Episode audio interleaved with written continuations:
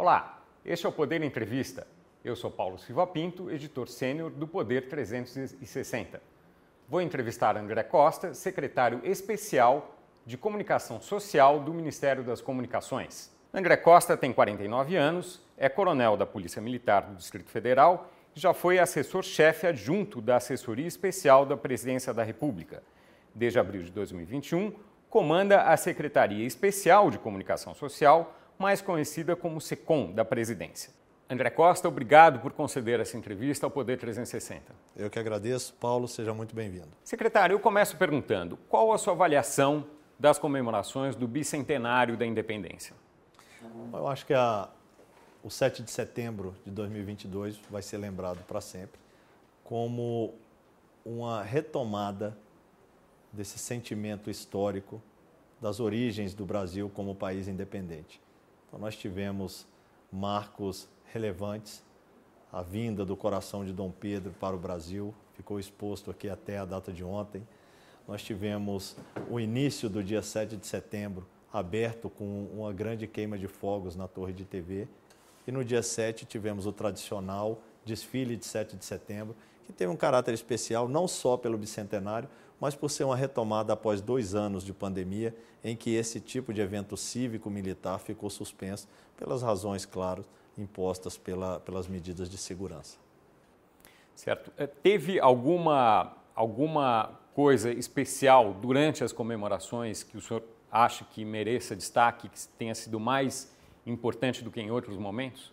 Eu acho que essa retomada mesmo do civismo, nós temos como seres humanos, muitas vezes, aí, a necessidade de marcos, de, de situações que deixem de fato gravados na nossa memória esses momentos importantes.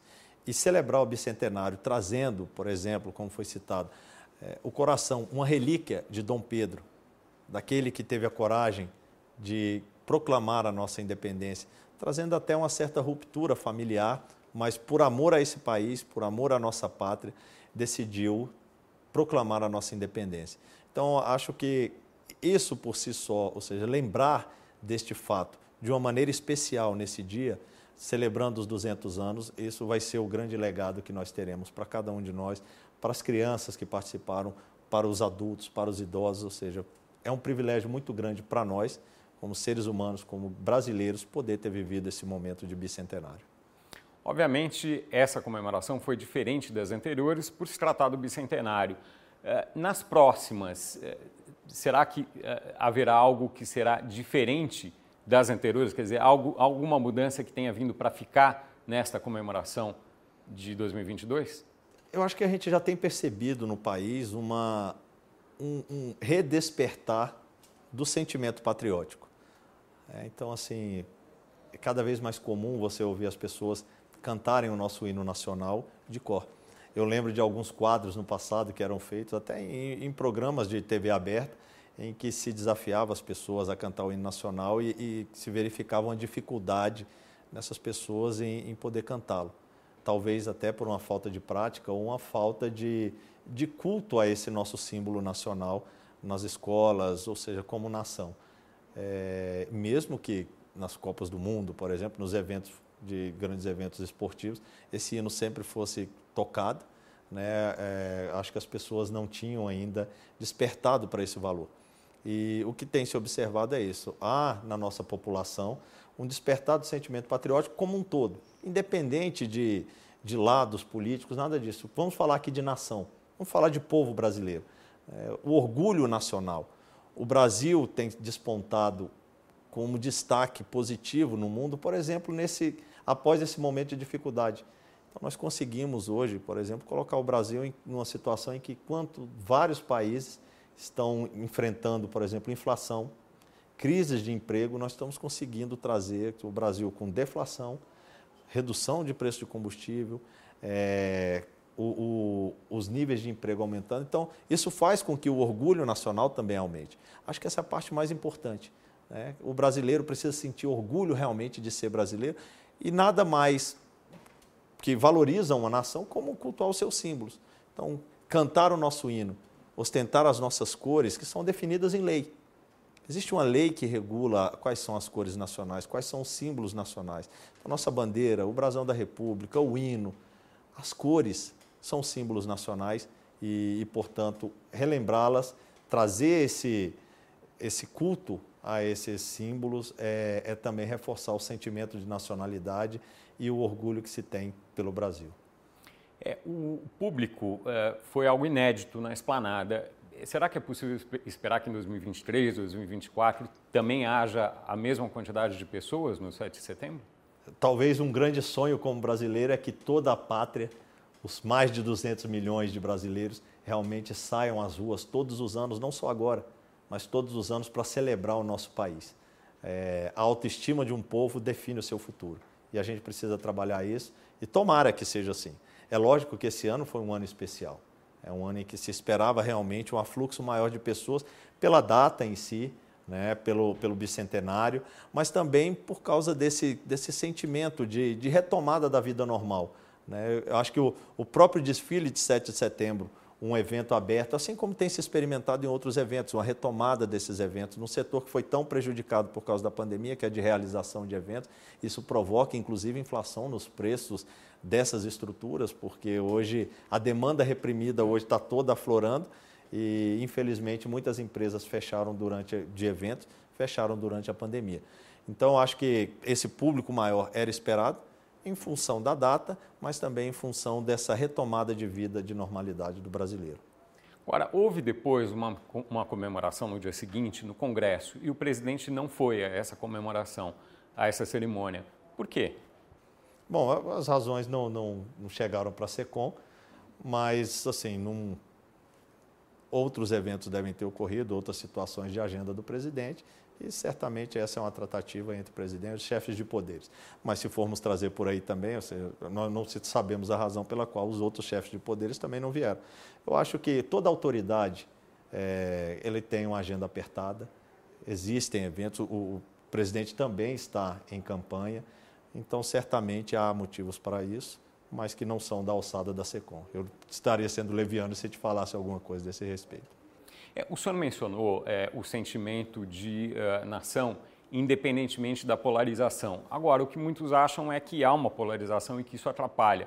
O senhor tem uma, uma avaliação sobre isso? Eu acho que, assim, um país que é democrático, em que o povo tem a liberdade, ou seja, polarizar, escolher lados, isso é mais do que natural. Acho que faz parte da, da natureza humana, inclusive, ter preferências. É, o que não se pode é confundir o sentimento de nacionalidade. O que a gente precisa ver e o que foi trabalhado pela SECOM é o brasileiro. Então, todo brasileiro foi convidado para essa festa. Essa festa pertence ao brasileiro. É a festa da nossa nação. Se nós formos pegar o quadro que representa o grito da independência lá às margens do Ipiranga, você vai ver que ali estão representadas várias classes. Talvez seja para representar isso mesmo. Olha só, esse ato, esse gesto não pertence só a Dom Pedro, ele pertence ao país. Aliás, ele fez para um país. E um país é formado por um povo. Então a festa é do povo, a festa da independência do povo, as cores nacionais são do povo. Então eu acho que muitas vezes é, as pessoas tendem a politizar tudo e esquecem do valor fundamental que está. A intenção sempre foi trazer essa festa, esse sentimento nacional para as ruas, como se aconteceu sempre. É, e nós tivemos uma oportunidade, todos nós, de, de vivenciar 200 anos. Certamente não estaremos aqui nos 300 anos, mas a gente tem a chance de deixar marcado, inclusive na história, na visitação, aqui na, na exposição que temos aqui no térreo do Palácio do Planalto, a oportunidade de se assinar o livro dos 200 anos, que vai ficar aí para a posteridade. Tem o livro dos 100 anos, a caixa está exposta ali, e também agora o livro dos 200 anos. Nós convidamos, até o dia 15 de novembro desse ano, estará aberta essa exposição no Palácio do Planalto. Deixe a sua assinatura, a sua posteridade vai poder te encontrar nesse livro. Agora, secretário, a oposição uh, critica, entrou até na, na Justiça Eleitoral uh, com uma, uma queixa em relação a isso, acha que houve uso eleitoral do desfile ou da comemoração mais ampla. O senhor tem alguma avaliação sobre isso, alguma resposta sobre isso? É, novamente, eu acho que, que tudo se, se trata como uma politização. É, o papel da organização do evento da SECOM foi muito claro. A linha do desfile estava ali, o, o desfile ele tem um início muito bem marcado, um término muito bem marcado. E a, a responsabilidade de governo, da SECOM, está nesse ato. Então, o nosso trabalho e os eventos oficiais se encerraram a partir do momento em que foi declarado o final, e isso é bem expresso, é ritualístico até, então começa com a apresentação do, do, do, comandante da tropa que vem ali num tanque, se apresenta ao presidente, e depois termina com o anúncio do está encerrada a presente solenidade. Tanto que as pessoas depois esvaziam as arquibancadas, tudo. Então, assim, existe, existe uma diferença muito marcante entre uma coisa e outra. Agora, infelizmente, é, é, é cada um né, tem o direito de, de interpretar dessa forma, é, mas às vezes a gente deixa de apreciar a beleza e a profundidade dos atos porque quer politizar tudo. Então, é, é, é, um momento especial porque nós estamos muito próximos, a menos de, de, um mês das eleições, e isso inevitavelmente acaba sendo observado em todas as coisas. É, o, o senhor diria que na, naquele, naquele evento que houve no 7 de setembro, alguém que eventualmente não pretenda votar no presidente Jair Bolsonaro também era bem-vindo? Então, todos são bem-vindos, né? É, você falou uma coisa interessante, é muito próximo da eleição, mas isso vai acontecer a cada quatro anos. Então, ou seja, o 7 de setembro não vai mudar porque tem uma eleição. Então, a cada quatro anos isso sempre vai acontecer. É, e isso sempre foi enfatizado, inclusive em algumas entrevistas que eu concedi antes do 7 de setembro, convite aberto ao brasileiro. E detalhe, é uma festa do brasileiro, mas que havia inclusive representantes estrangeiros. Então, assim, é, é, eu acho que muitas vezes trazer isso, ah, mas quem veio foi eleitor. Não, cara, peraí, eram brasileiros, todos os brasileiros foram convidados, não só para Brasília, em todos os seus estados. Essa celebração não é de agora, ela ocorre desde 1822 e sempre foi aberta ao brasileiro porque ela surgiu e aconteceu para o brasileiro. É, o senhor mencionou chefes de Estado estrangeiro. É, teve uma, uma situação ali no, no, né, no, no, não é o, o, nome, não é o palanque ali, né, onde estavam as autoridades, o nome tem outro é, nome. É, é são mas, tribunas. Na tribuna, pronto uh, em que o, o, presidente de Portugal estava ali, outros, outros chefes de Estado também, uh, enfim. Uh, e o Luciano Hang, que é um empresário amigo do presidente, estava mais próximo dele do que estava entre o presidente de Portugal e o presidente. Isso é assim mesmo na, no protocolo ou teve alguma mudança isso? Não, não, assim, eu não vi, tá? Eu estava uhum. Atividades ali, eu estava atuando realmente ainda na, na organização do 7 de setembro. Mas não, por exemplo, se você fosse considerar assim, crianças algumas vezes, pô, onde é que está o protocolo disso? Não, não existe uma situação como essa, de estar tá ali ou não estar, tá, talvez até por falta de espaço. Né? O palanque ou a tribuna, a tribuna presidencial estava é, muito concorrida, né? É, realmente as pessoas querem estar próximas do, do, do, presidente. Então, não, acho que não tem. Eu, sinceramente, nem vi, estou sabendo agora por, por você me falar aqui, mas não existe nada que, que regule isso. Existe toda uma situação quando são as solenidades especiais do Planalto, aí você tem algo muito protocolar, quando está ali com a organização do Itamaraty é muito bem treinada para isso, mas ali no, no, se você acompanhar de outros anos, você vai ver que tem crianças que estão ali no meio, então, e não são, crianças não são autoridades, embora tudo que nós façamos é pelo futuro dessas crianças, então estão ali, estão presentes, não tem, acho que não, só, eu digo assim, são detalhes de, de, de, menor importância quando se compara com a grande festa que estava sendo realizada. É, é um, um, outro detalhe, até uma, uma curiosidade em termos de, de, de organização, de preparação do, dos desfiles, a, impressão que se tem é que em outros lugares tem um aspecto mais militar esse desfile, com muito mais uh, apresentações de militares do que tem no Brasil. É isso mesmo ou não? É exatamente um padrão? Em outros países? Em outros países. Ah, não, aí cada, cada cultura define realmente ali as suas datas nacionais, né? De fato, isso que você fala é verdade. Se nós observarmos alguns outros países, não há necessidade de citar nome, mas há uma, uma ênfase maior no poderio bélico. Eu acho que o desfile aqui no Brasil ele representa bem a, uma característica do nosso povo de, de, de ser um povo pacífico. Né? E os desfiles são cívico-militares até para demonstrar essa integração que deve haver entre o, o, o civil, o militar, porque todos se interligam para formar uma só nação. E cada um tem a sua atribuição dentro do, de, um, de um governo, dentro de uma, um país. Então, as forças que são as Forças Armadas, por exemplo, visam a garantir a soberania nacional. garantir que o nosso território não vai ser invadido.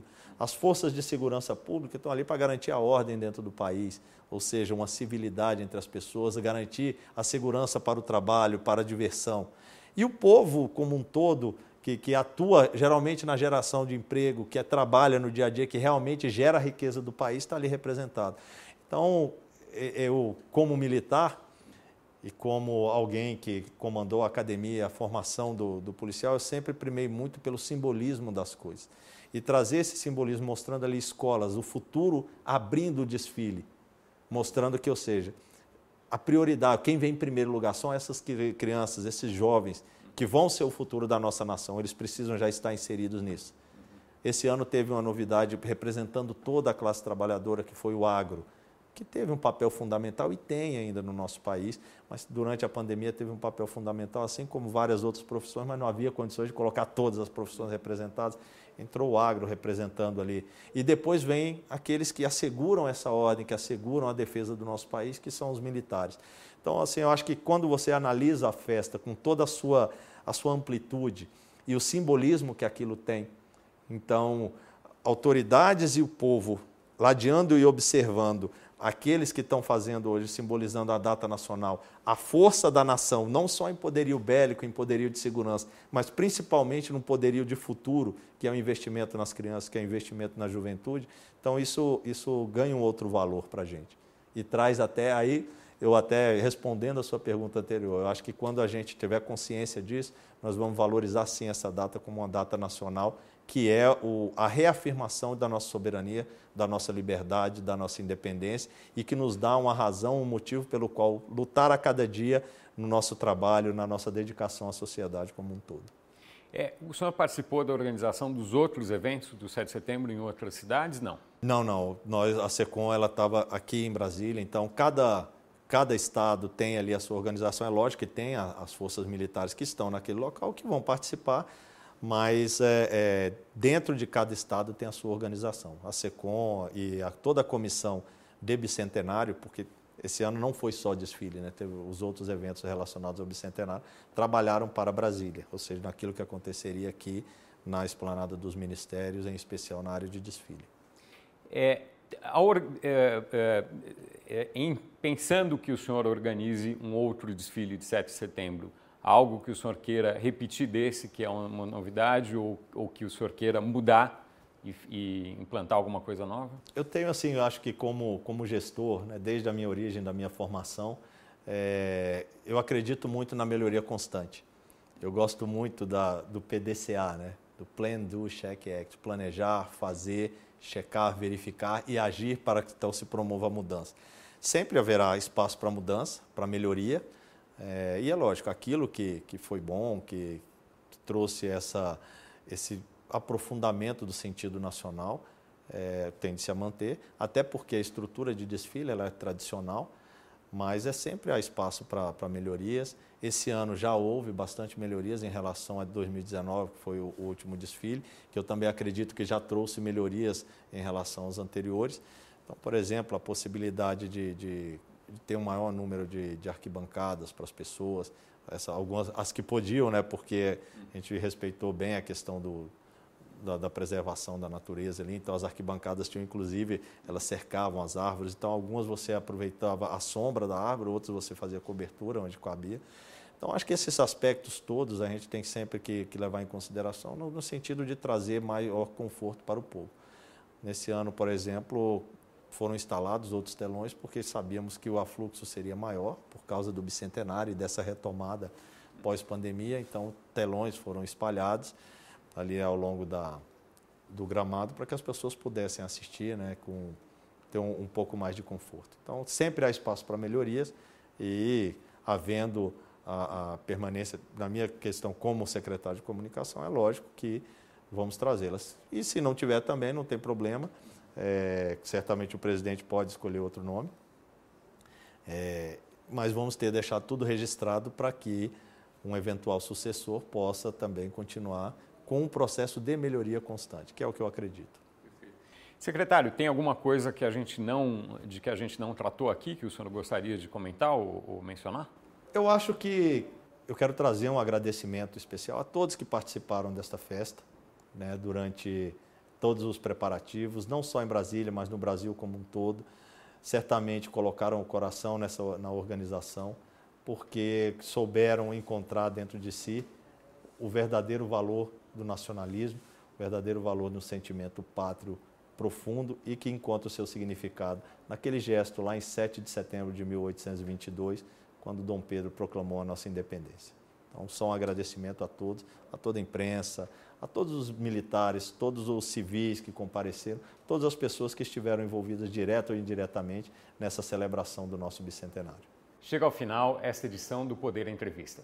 Eu agradeço ao secretário André Costa por essa entrevista em seu gabinete no Palácio Planalto. Eu que agradeço e um feliz bicentenário para todos os brasileiros. Esta entrevista foi gravada no gabinete do secretário André Costa, no Palácio Planalto, em Brasília. Agradeço a você também que assistiu a entrevista pelo canal do Poder 360 no YouTube. Para ficar sempre bem informado sobre as novidades aqui, ative as notificações no canto da tela. Até a próxima!